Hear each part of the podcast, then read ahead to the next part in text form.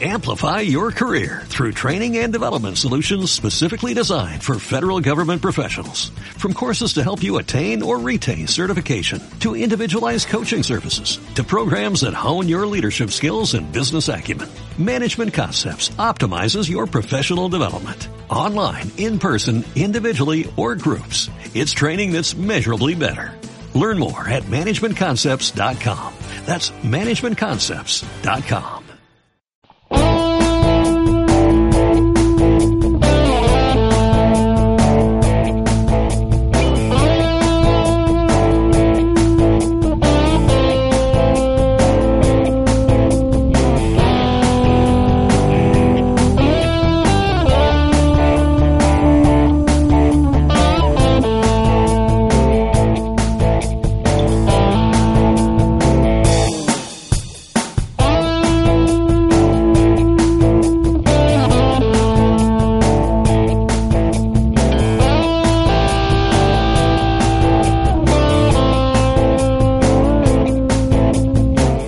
de Nautilus, bienvenidos a vuestro programa de viajes en furgoneta en Radio Viajera.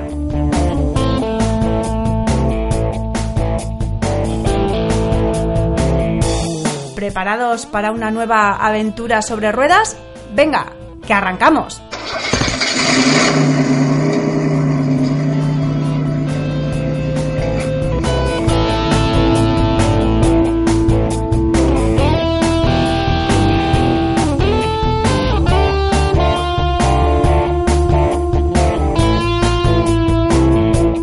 Programa de hoy seguimos ruteando por Inglaterra.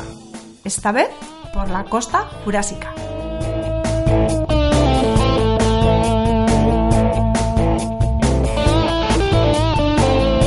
Hoy tenemos como compañero de ruta a Juan del blog de viajes en furgoneta Iruko Van.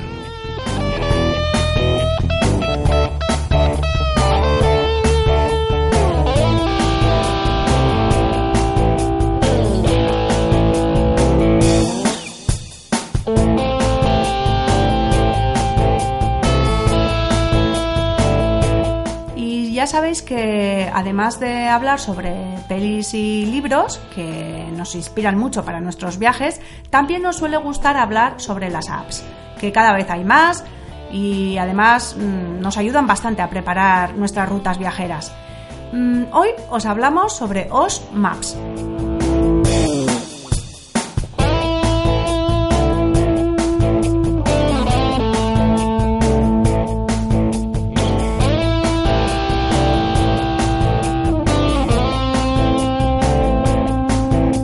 Acabaremos el programa inspirándonos con las mejores series británicas. No os lo perdáis.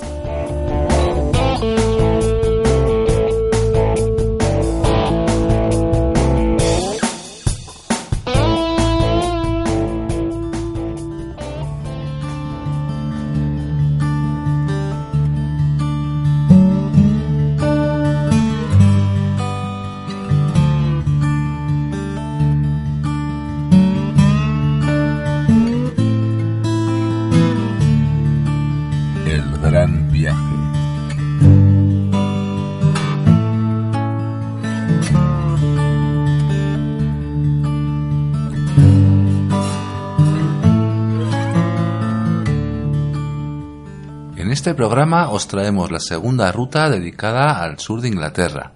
En esta ocasión, Nautilus nos lleva por la costa jurásica.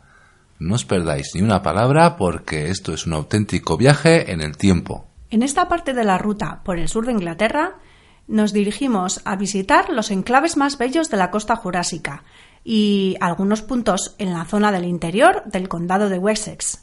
Un viaje en el tiempo por la belleza de sus paisajes, pero también por las historias, el misterio y la fantasía que desprenden los lugares a los que nos acercaremos.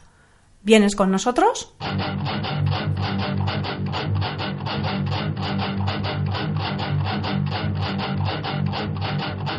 Mark out the points, build the pyre, assemble different drummers, light up the fire, put on your masks and animal skins.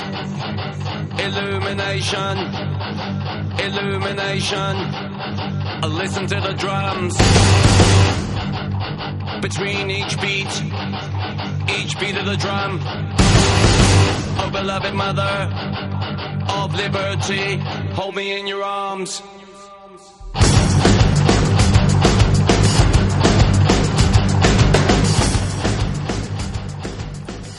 Si queréis consultar los puntos que visitaremos, en nuestro blog www.furgovidaya.eus tenéis un mapa con las cuatro rutas y la que y la que corresponde a este viaje por la costa jurásica es el que tiene los puntos en morado.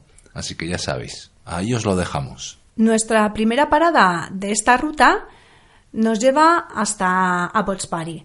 En un día muy lluvioso, en el que, a pesar de todo, pues decidimos continuar y realizar la visita a la Svanery de Abbotsbury. Esta es una granja dedicada a la cría de los cisnes y la verdad es que nos pareció una actividad ideal para realizar en familia.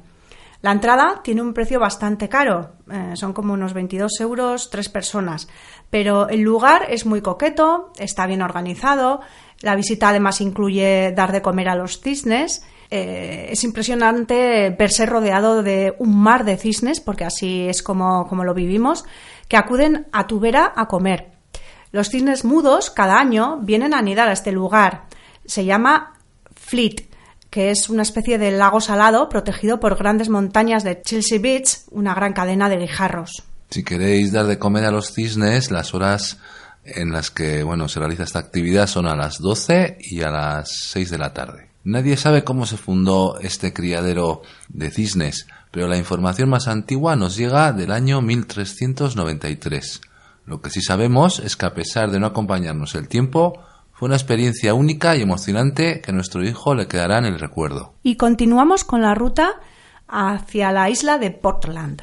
Se sitúa en el centro de la costa jurásica.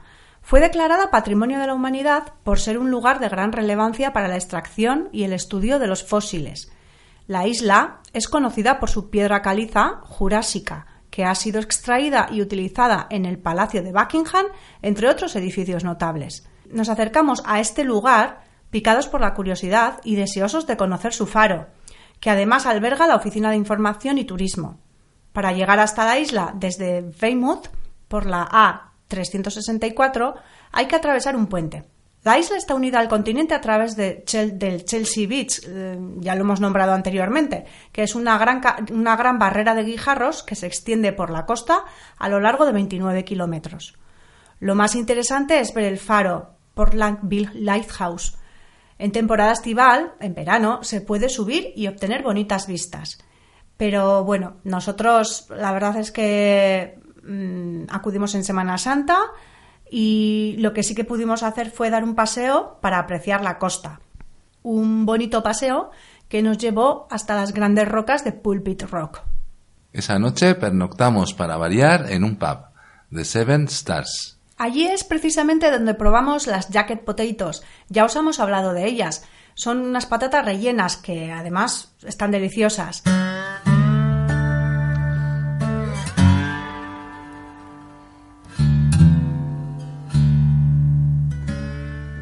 Pero no es el faro de Portland la estampa más bella de la costa jurásica, sino el magnífico ojete de Durdledor y Manowar Beach. Son dos estampas tan conocidas como fotografiadas. Es un buen plan dar un paseo por esta zona de la costa y pasar la mañana en la playa. La verdad es que hubiese sido un paseo idílico, pero justo nos coincidió ese día con uno de los días festivos de, las vacaciones de Pascua en Inglaterra. Y bueno, se, nos juntamos con una marabunta de gente. Pues sí, la verdad es que al final resultó un poco pues agotador, ¿no? Estar paseando o, estar en la playa con tanta gente. De todos modos, es una maravilla recorrer el sendero que desciende desde el aparcamiento hasta la playa y disfrutar de las amplias vistas de los acantilados jurásicos. El arco Tour del Dor, que es un arco natural, eh, y la bahía con la magnífica playa Man of War, que es una pasada. con un color son, turquesa. Como dos, dos, dos, playas en forma de herradura, ¿no? De pequeña bahía. y, bueno, es, bueno, es precioso, sí. Color turquesa. Cayeron muchas fotos allí. Ahí sí, disparamos la cámara como locos. También tenemos que deciros que, bueno, como en muchas otras ocasiones, Esta playa tiene un parking en la parte superior que es de pago y está gestionado por el National Trust. Ya sabéis que si queréis consultar cualquier coordenada de parkings y también de los pubs en los que estamos, en los que hemos pernoctado, pues eh, los podréis encontrar en, nuestro blog. Regresando hacia el interior, no hay como terminar la tarde paseando por las empedradas calles repletas de casas del siglo XVIII del encantador pueblo de. O Shaftesbury. Nuestro inglés no es muy bueno, ¿eh? ya perdonaréis.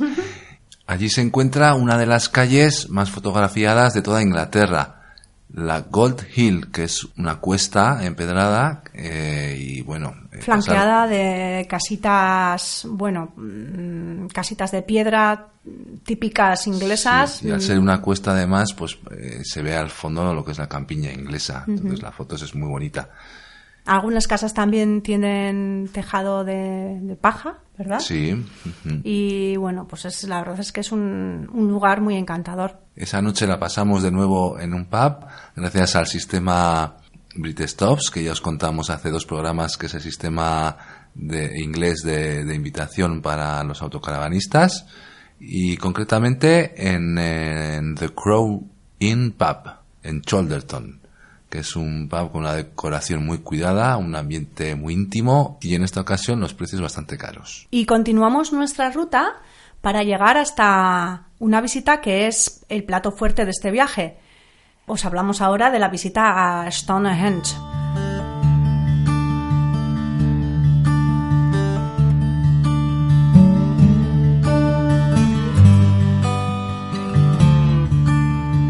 Siempre habíamos querido visitar este enigmático lugar. Stonehenge es el monumento prehistórico más famoso de Europa. Fue construido hace 4.500 años por un sofisticado pueblo prehistórico, los britanos, un pueblo autóctono que vivía en pequeñas comunidades que vivían de la ganadería y el cultivo de cereales.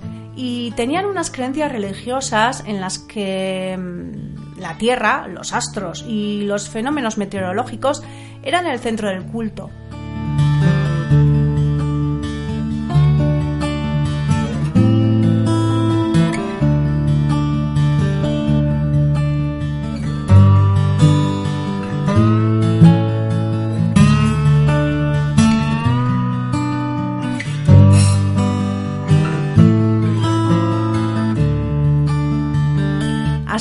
Entre el 3000 y el siglo I a.C., Stonehenge fue un importante centro ceremonial y se sabe que la construcción del círculo tiene relación con la posición del Sol y los solsticios, pues está orientado de tal modo que en el amanecer del solsticio de verano y el atardecer del solsticio de invierno, el Sol se alinea con el eje central del círculo. Ese día tener que estar ahí y verlo debe ser una pasada.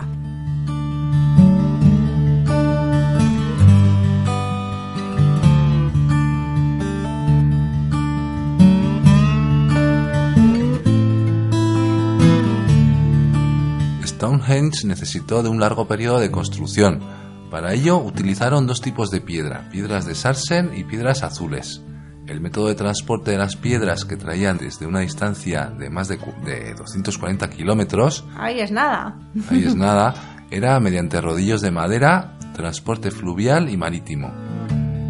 Pues sí, menudo trabajo, ¿no? Menudo trabajo, se, traba- se buscaron, sí, sí. Mm, No, no tenía que ser un- una cosa como para hacer así a la ligera. Para los más paganos, O sea, para mí, por ejemplo, Stonehenge es un monumento que nos acerca a nuestros orígenes de celebración y adoración de la naturaleza como antaño, como al principio de los tiempos. así es Stonehenge. Para su visita habrá que valorar si se van a visitar más monumentos en Inglaterra que estén protegidos por el Heritage, porque, bueno, eh, os tenemos, ya os hemos hablado en programas anteriores, en la presentación de este viaje, eh, que hay un pase que dependiendo de los monumentos que queramos visitar en Inglaterra, pues bueno, con ese pase nos podemos eh, ahorrar unos dinerillos. El pase se llama Oversea en este caso. Y a nosotros, por ejemplo, nos costó 69 libras para dos adultos y un niño de 7 años y la duración era de 9 días. Empieza a contar desde el primer, desde que vas al primer monumento. Cuando llegas al monumento, eh, pues bueno, ya ahí te dan la información, te dan un, un librito informativo y, y, a partir de ahí tienes nueve días para, Para visitar, ver todos los monumentos que, que quieras que entren dentro de, del Oversipas. Bueno, como veis, eh, ya solo visitar eh, este monumento con cualquier otro eh, merecía la pena. Y estamos hablando de unos 70-71 euros. O sea que todo un capricho. Sí. Para llegar hasta el monumento hay una larga avenida asfaltada y rodeada de campos. El paisaje es pues, bonito y protegido por el National Trust. A través de esta carretera se puede caminar durante unos dos kilómetros o también se puede tomar un autobús lanzadera gratuito. Nosotros lo que hicimos fue eh, eh, ir andando hasta el monumento y luego regresar en el autobús. El monumento es impresionante. Lo que más nos chocó fue verlo rodeado de ovejas en los campos cercanos. Si no queréis tener aglomeraciones, lo mejor es realizar la visita por la tarde, a última hora hacia las seis. Ojalá lo hubiéramos sabido nosotros, porque aquello estaba petado.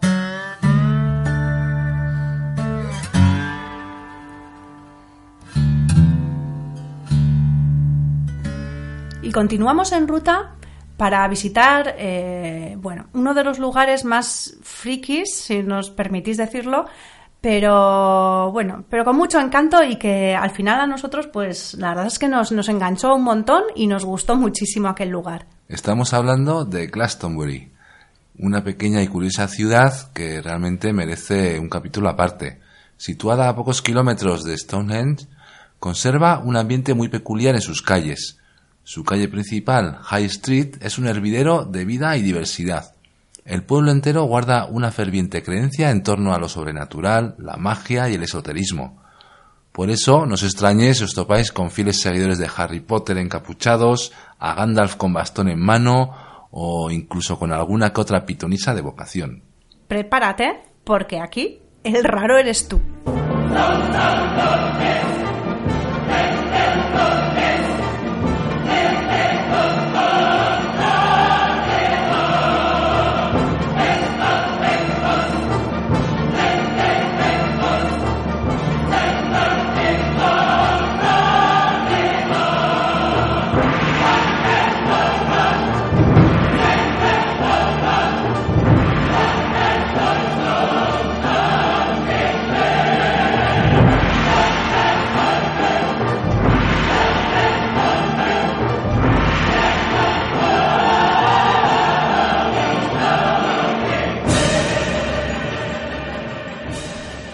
Nosotros aprovechamos nuestra visita para lavar y secar la ropa acumulada durante el viaje en una lavandería situada en lo alto de High Street, llena de negocios esotéricos que desprenden un aroma a incienso que, bueno, invade la calle. Ya mm, vas por la calle y estás oliendo mm, el humo, de- el humo del incienso de las tienditas. Además, las tiendas son de colores, ¿no? De color Sí, púrpura, color Sí. rosa, verde. Muy llamativos. Muy llamativas Y, todas, bueno, sí. y además de el montón de tiendas esotéricas que podemos ver por allí, hay también un montón de escaparates de tiendas de segunda mano.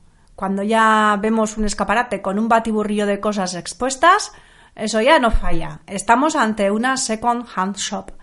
Y lo que más nos gustó de comprar en una de ellas, pues fue- era el hecho de, que parte de ese dinero, era parte del dinero obtenido con nuestra compra, se donaba a un hospicio. Eh, nosotros en concreto compramos varias cosas y bastante baratas además. Compramos un abrigo para el niño por unos cinco, unas 5 libras, un abrigo, una parca de invierno, compramos un gorro de, de nieve, compramos, ¿no? Sí. Algunas cosillas pero así. Todo tirado de precio. Y era todo, bueno, muy, muy majo, bastante nuevo y, y la verdad es que muy barato. Pues esto era prácticamente eh, todo lo que conformaba el grueso de negocios de, de la High Street de, de Glastonbury. Pero Glastonbury tiene mucho que ver aparte de su High Street, su calle principal. Se puede realizar un paseo hasta su Tor y disfrutar de las vistas, eh, bueno, eh, siempre que tengamos un día despejado. Tor es una palabra celta que significa colina cónica y está coronada por la torre de San Michael, el único resto de una iglesia del siglo XIV situada en un entorno protegido por el National Trust. Hasta allí acude la gente a cargarse de energía positiva. O eso cuentan. Muy cerca de allí también encontramos el Chalice Wells Garden, un jardín lleno de fuentes, cascadas y hermosos rincones. Todo preparado para la meditación y la relajación. Hasta este jardín tan especial acuden los lugareños para encontrarse consigo mismos. Además, si os apetece sacar fotos, el entorno es muy fotogénico. Eso sí, los móviles apagados. Y si queréis conocer el lugar más friki de la ciudad, no hay que caminar mucho, porque cerca de los jardines se encuentra The White Spring. Os va a dejar alucinados. Este manantial alojado en el interior de una casa victoriana tiene todo tipo de adornos rituales y es custodiado por adoradores del lugar que salen al paso alumbrando con velas con y velas y en trance. en trance. que no, además nos salió a nosotros, nos, nos ocurrió a nosotros concretamente. Y menudo susto que nos dieron, porque la verdad es que encontrarte así en la oscuridad a una persona eh, de repente con una vela y bueno, pues eh, como en trance, pues es como un poco estrambótico, ¿no? Como un poco. Dicen que el agua tiene poderes curativos. Nosotros por si acaso no probamos. No, no probamos. Ahora, el sitio es friki de narices, lo podemos decir, ¿no? Es friki. Sí. mucho. Pero bueno, ¿dónde está el origen de todo este movimiento espiritual y de creencias? Pues en la abadía de Glastonbury.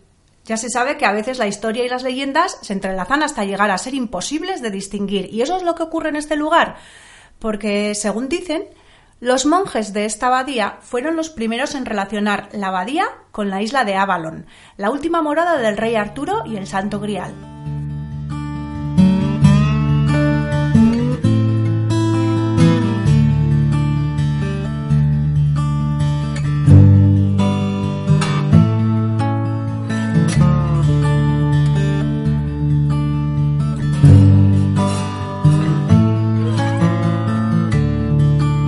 Abadía que hoy en día se visita es de origen sajón y una de las más antiguas del mundo.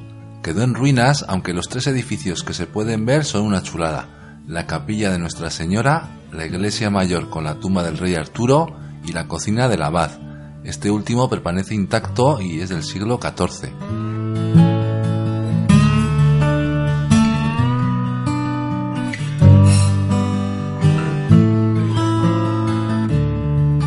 Conjunto se encuentra en un lugar muy bello, enmarcado dentro de un gran jardín por donde es una maravilla pasearse. Bueno, y nosotros es lo que hicimos, eh, pasearnos por el entorno de la abadía, donde además mm, vais a poder ver la tumba del rey Arturo, que esa es otra de, de- de los alicientes que tiene este lugar. Si se supone que está enterrado. Hombre, Entonces, a ver, todos los frikis de este tema estaban allí mirando en la tumba, o sea, ya sabes, esto funciona así.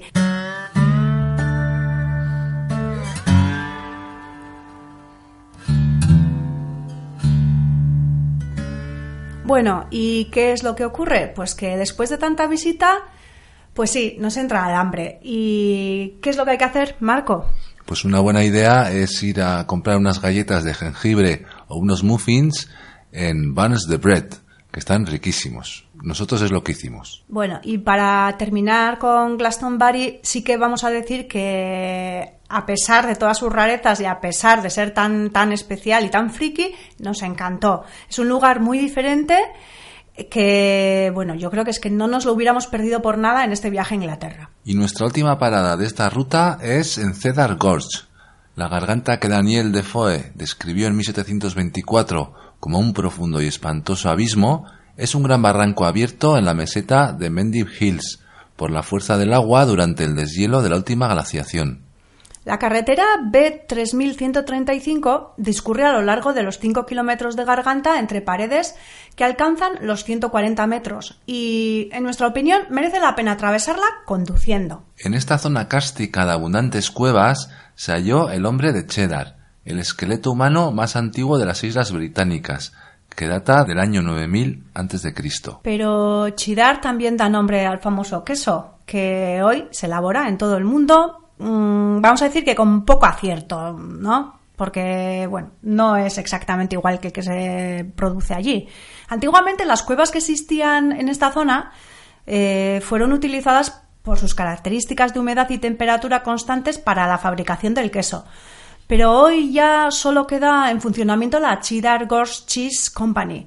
Nosotros nos acercamos para realizar una pequeña cata de queso y, claro, comer y comprar queso. Es que no paramos de comer.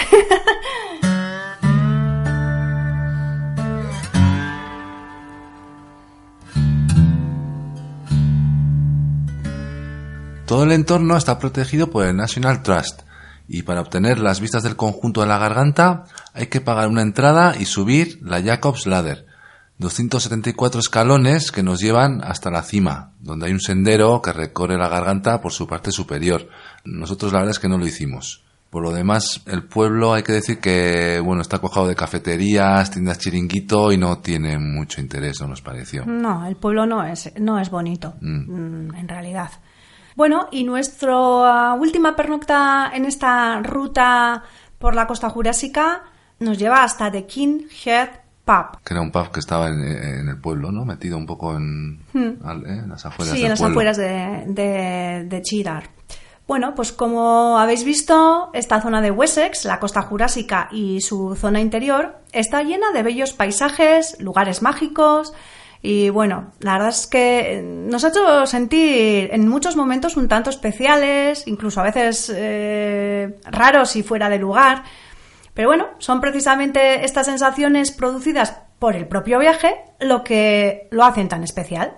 ¿No os parece?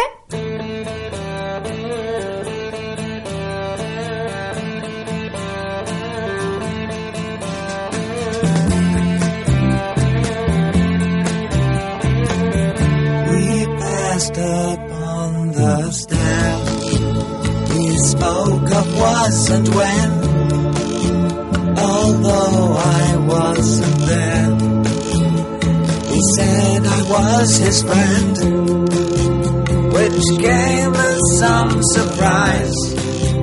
I spoke into his eyes. I thought you died alone a long, long time ago.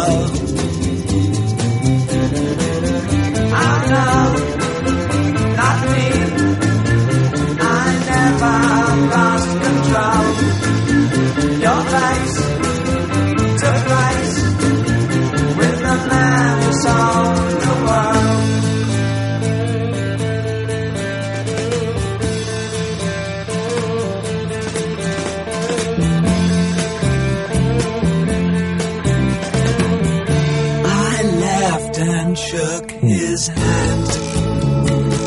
made my way back home. I searched for home and land. For years and years I roamed. I gazed a gazeless stare at all the millions here. We must have died alone a long, long time ago.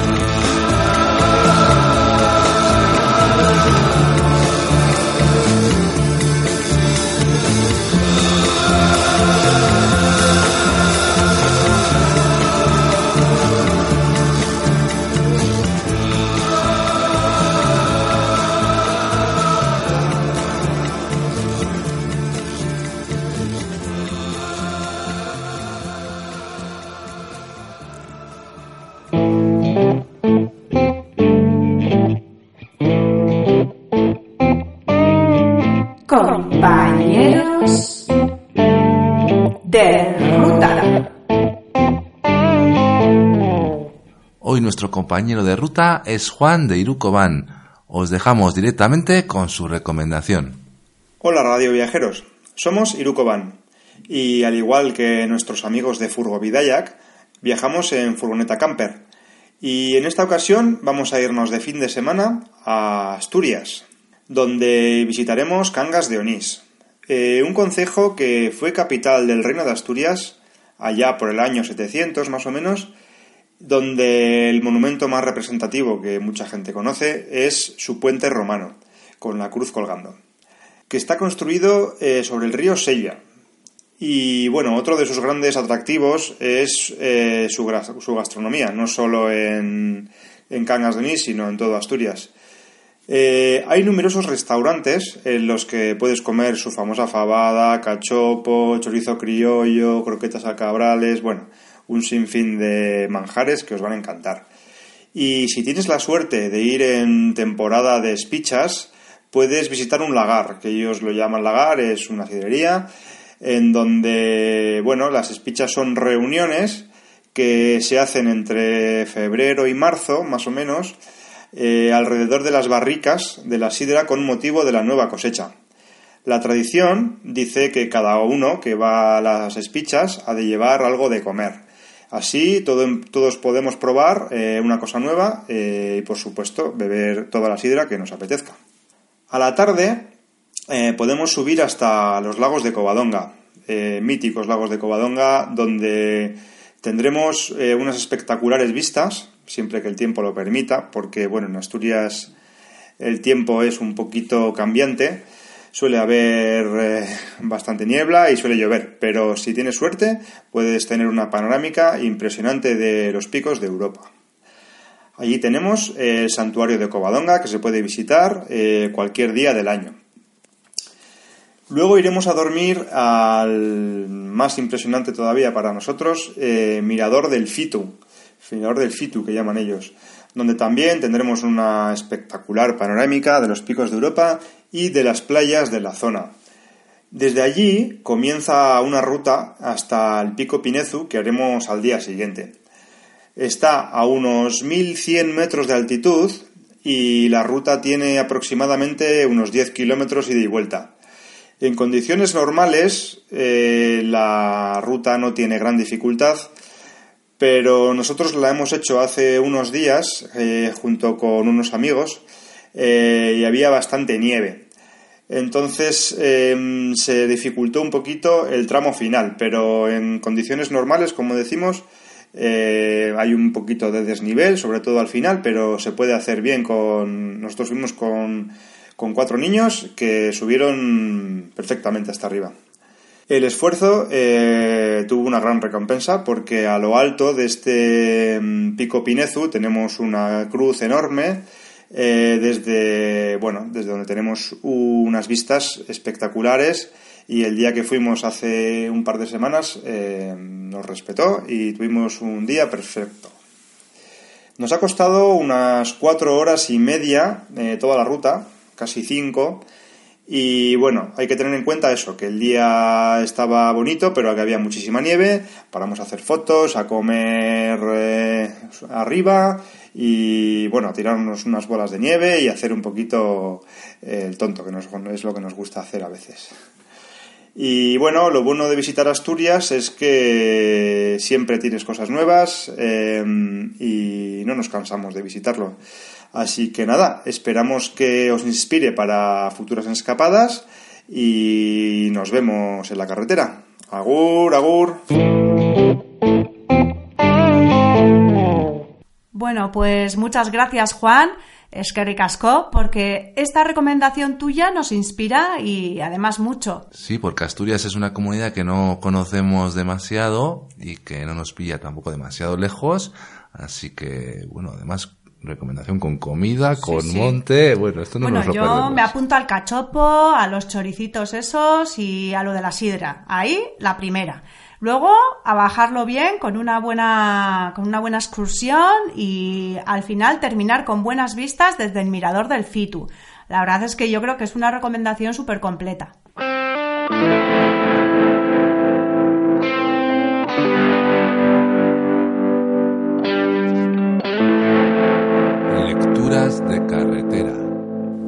Sabéis que en la sección Lecturas de carretera nos gusta traer no solo libros o guías de viaje, sino cualquier otra fuente de información útil para nuestro viaje.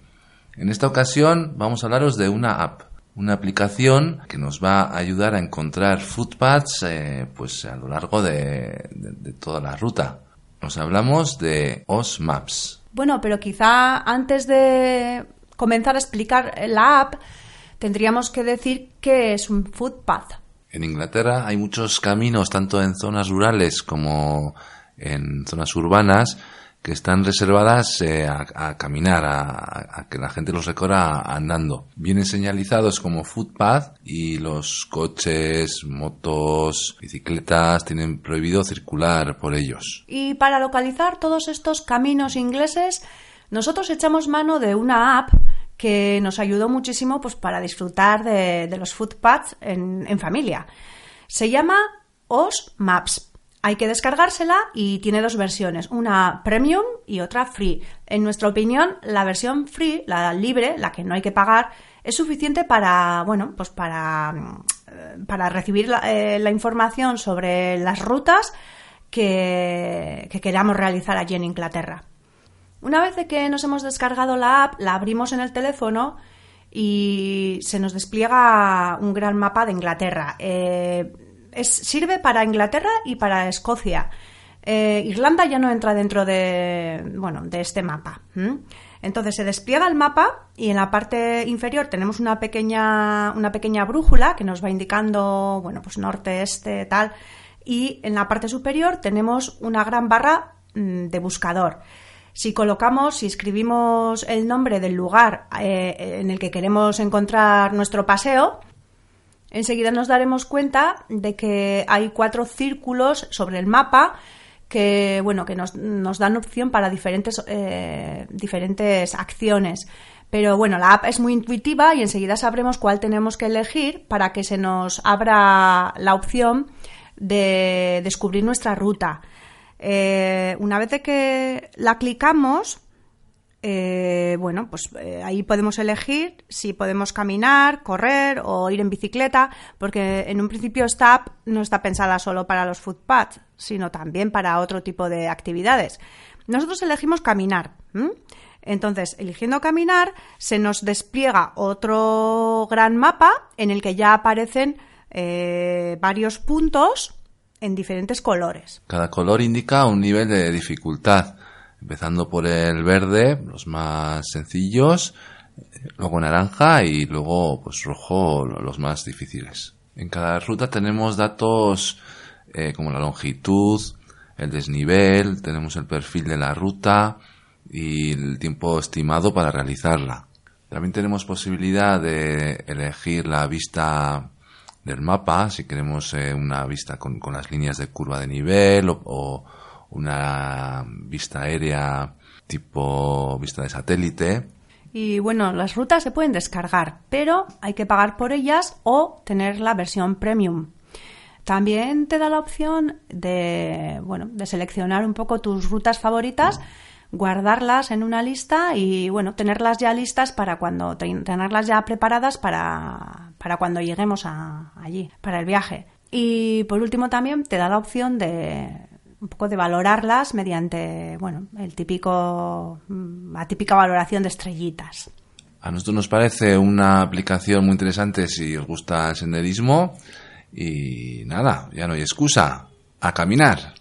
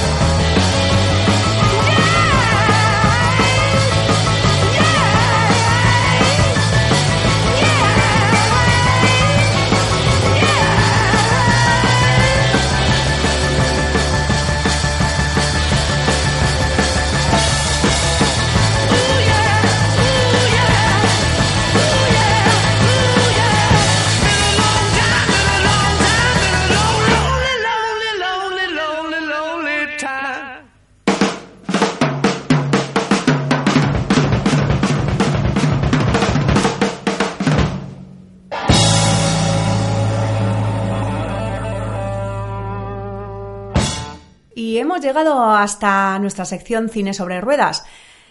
Marco, ¿qué mejor propuesta para estos programas que conocer qué series británicas deberíamos ver en Netflix? Cierto, es una forma inmejorable de ambientarnos en nuestro viaje a Inglaterra. Nadie puede negar que las series británicas han triunfado y Netflix está plagado de ellas.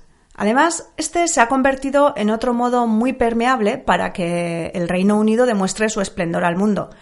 Dicho esto, sucumbiremos ante historias que nos cuentan sobre dramas de personajes históricos, comedias, ficción, crimen. Bien sea por la cuidada producción, los bucólicos escenarios, el vestuario o el reparto de actores, nos engancharemos sí o sí al instante. Y haremos un gran maratón en el que devoraremos capítulo tras capítulo toda la serie. Ahora, ¿vienes con nosotros a conocer las 10 series británicas que deberías ver en Netflix?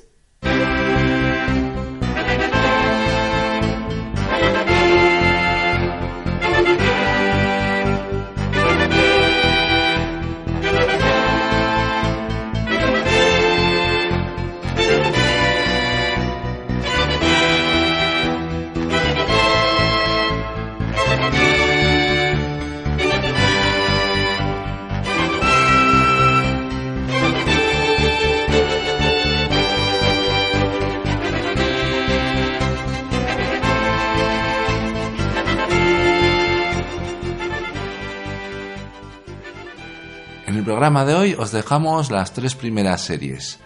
Y comenzamos con una que tiene enganchada a mucha, mucha gente. The Crown. Esta serie muestra la vida de la reina Isabel, digamos que desde una perspectiva un poco distinta, ¿no? La historia abarca desde que era una princesa y se casó con Felipe de Edimburgo, pasando por el momento en el que tuvo que asumir el trono y hasta la actualidad. Si no sabéis mucho acerca de la actual reina Isabel II de Inglaterra, como es nuestro caso, pues eh, esta es una buena manera de conocer su camino durante el reinado, los grandes sacrificios que ha tenido que hacer en su vida y el significado de la frase larga vida a la reina. En este año 2019, además, está prevista la tercera y cuarta temporada con cambio de reparto. Y si os gustan las tramas mm, sobre la vida social y política, esta es una serie que os resultará como poco interesante.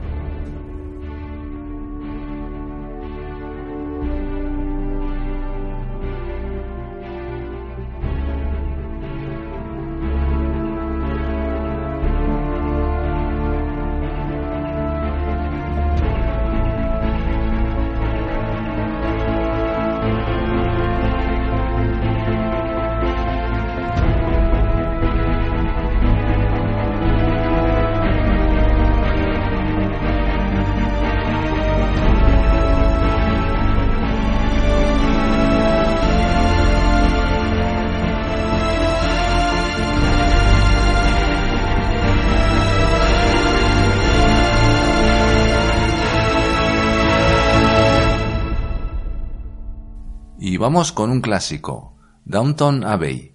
Desde la primera temporada, esta serie ha sido una de las favoritas del público. El personaje que lleva el hilo es Lady Mary, y en torno a su vida se centra toda la trama.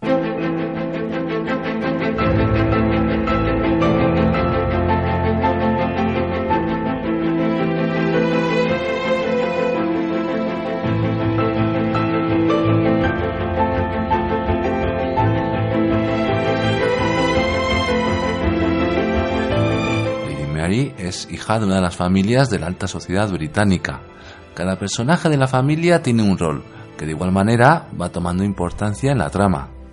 Pero yo creo que mm, más allá de, mm, de los personajes y de cómo están perfilados, el mayor encanto de esta serie se encuentra en el contraste entre la servidumbre y los señores de la casa, entre las dos clases sociales.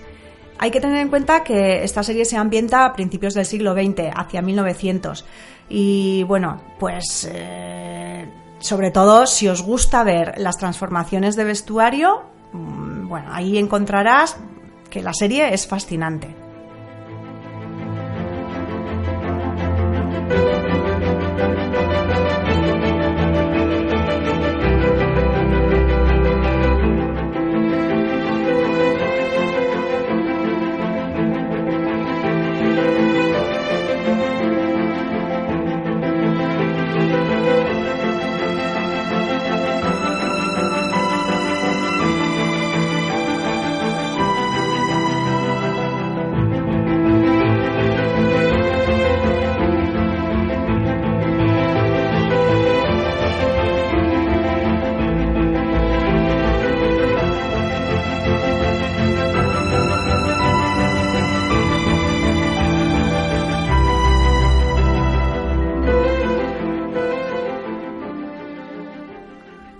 Acabamos con la serie Mr. Selfridge.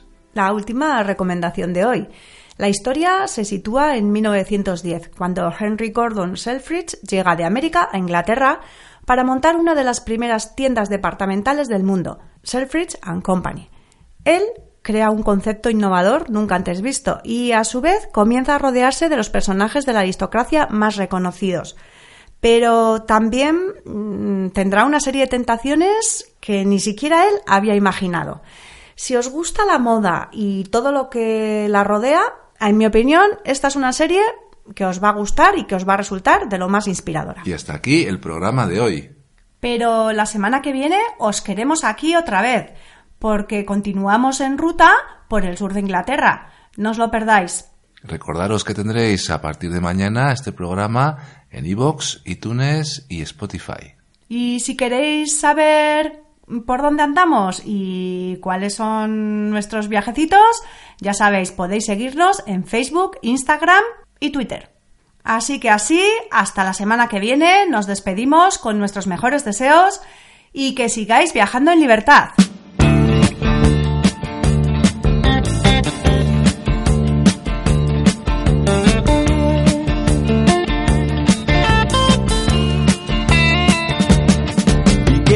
In the dark, it's raining in the park, but meantime. Sound of the river, you stop and you hold everything. A band is blowing Dixie, double fall time. You feel alright when you hear the music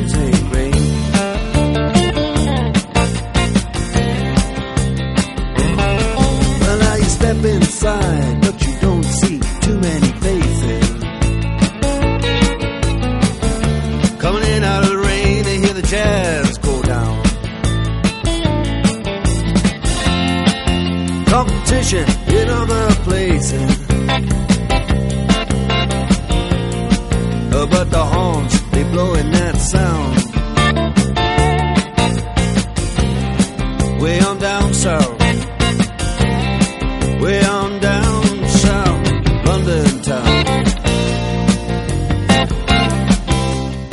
el faro de Portland la estampa más bella de la costa jurásica, sino el, mani- sino el magnífico ojete del... el ojete. Sí, ojete es ojete. Oye, que no tiene que ser culo, ¿eh?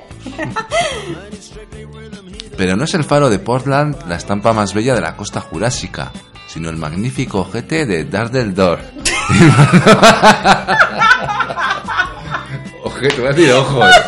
Que no es ojo, es ojete. Que Ojete, lo he visto en un sí. libro. A ver, esto está leído. No es una cosa inventada, ¿eh? And Harry doesn't mind if he doesn't make the scene.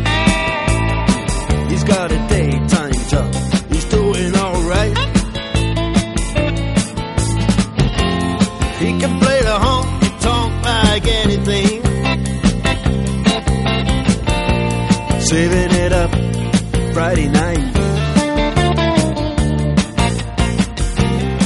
With the Sultans with the sultans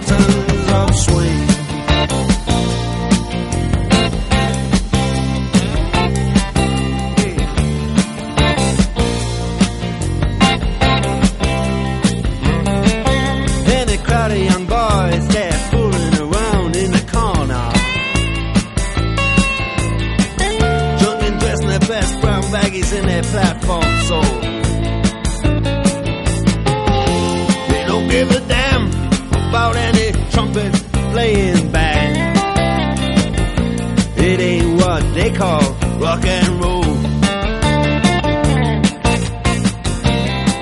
And the Sultans, yeah, the Sultans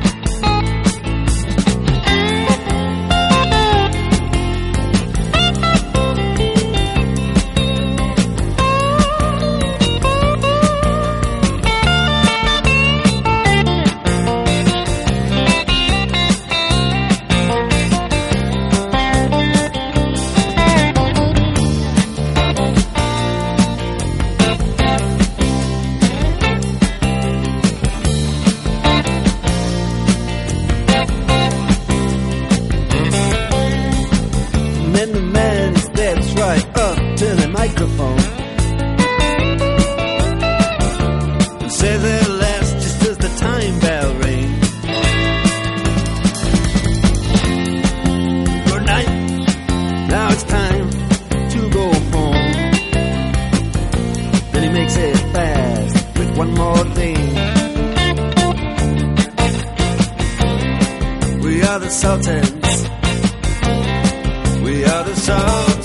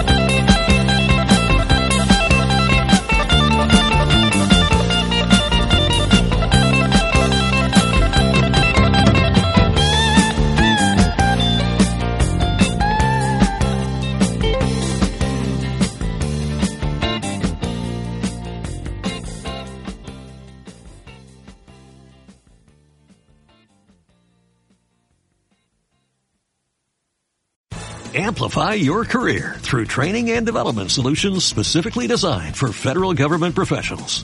From courses to help you attain or retain certification, to individualized coaching services, to programs that hone your leadership skills and business acumen, Management Concepts optimizes your professional development. Online, in person, individually, or groups, it's training that's measurably better. Learn more at managementconcepts.com. That's managementconcepts.com.